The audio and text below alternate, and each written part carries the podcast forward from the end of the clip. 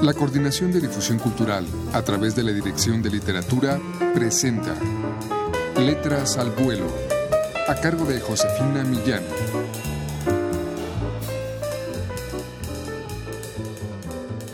Muy buenas tardes amigos. Hoy vamos a ofrecerles del segundo volumen de la colección crónica que edita la Dirección de Literatura de la UNAM un fragmento de Londres a vista de pájaro Cabe señalar que estas crónicas corresponden todas al siglo XIX y XX. La que vamos a escuchar a continuación es de Laura Méndez y se publicó en septiembre de 1907. Escuchemos.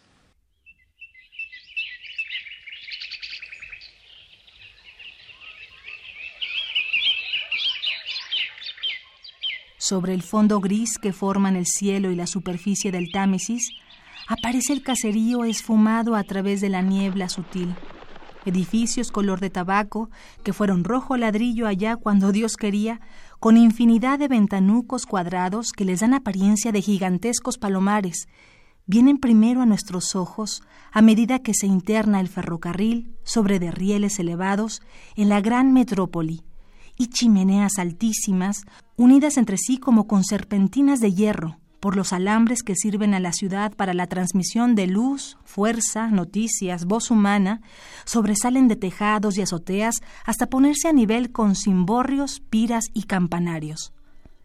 El rumor que sube no es de voces, sino de llantas resbalando por el pavimento arenoso, el sacudimiento del herraje de los omnibus ocasionado por la rapidez de la moción y el bufido de los automóviles han hecho el monopolio del ruido y apagan el tropel en las calles comerciales y el trote de las caballerías en el cuartel de las residencias. Ha llovido. Hacemos nuestra entrada en la ciudad por calles estrechas y tortuosas, con luz crepuscular y un airecillo húmedo que convida a volver las espaldas a la interesante capital de Albión y coger el portante. Pero es mejor confiar los cuidados a un buen sueño y esperar a que Dios amanezca para ver las cosas de mejor cariz. En efecto, al día siguiente, aunque pálido y entelerido, es de los que en Londres pasan por hermosos y es menester sacar provecho de él.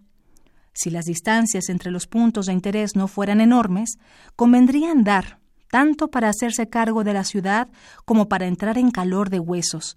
Pero hay que abarcar mucho en poco tiempo y nos decidimos por otro medio más rápido de locomoción, el tubo subterráneo. He querido ver Londres como lo vería de la copa de un árbol un pájaro trashumante. Pero noto que, trasladándome de un sitio a otro por las vías subterráneas, he tenido malos comienzos. Pues empezaré con correrías de conejo, aunque llevo la ventaja sobre él de no tener que explorar el camino, pues éste lo han hecho hábiles ingenieros, y preparándolo para el público con celo verdaderamente humanitario.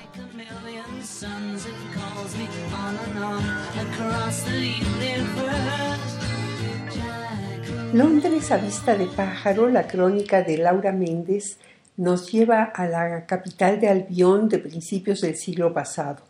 Este volumen 2 de crónica da fe de la riqueza de un poco más de medio siglo de impresiones escritas en ese género híbrido y fronterizo que tiene como corazón a Cronos fugitivo y permanente, como dice Rosa Beltrán en la presentación de este volumen que pueden ustedes adquirir en todas las librerías universitarias o llamando al 5622-6202.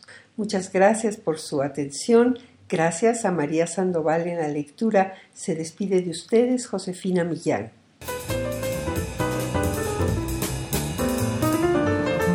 La Coordinación de Difusión Cultural a través de la Dirección de Literatura presentó Letras al Vuelo, a cargo de Josefina Millán.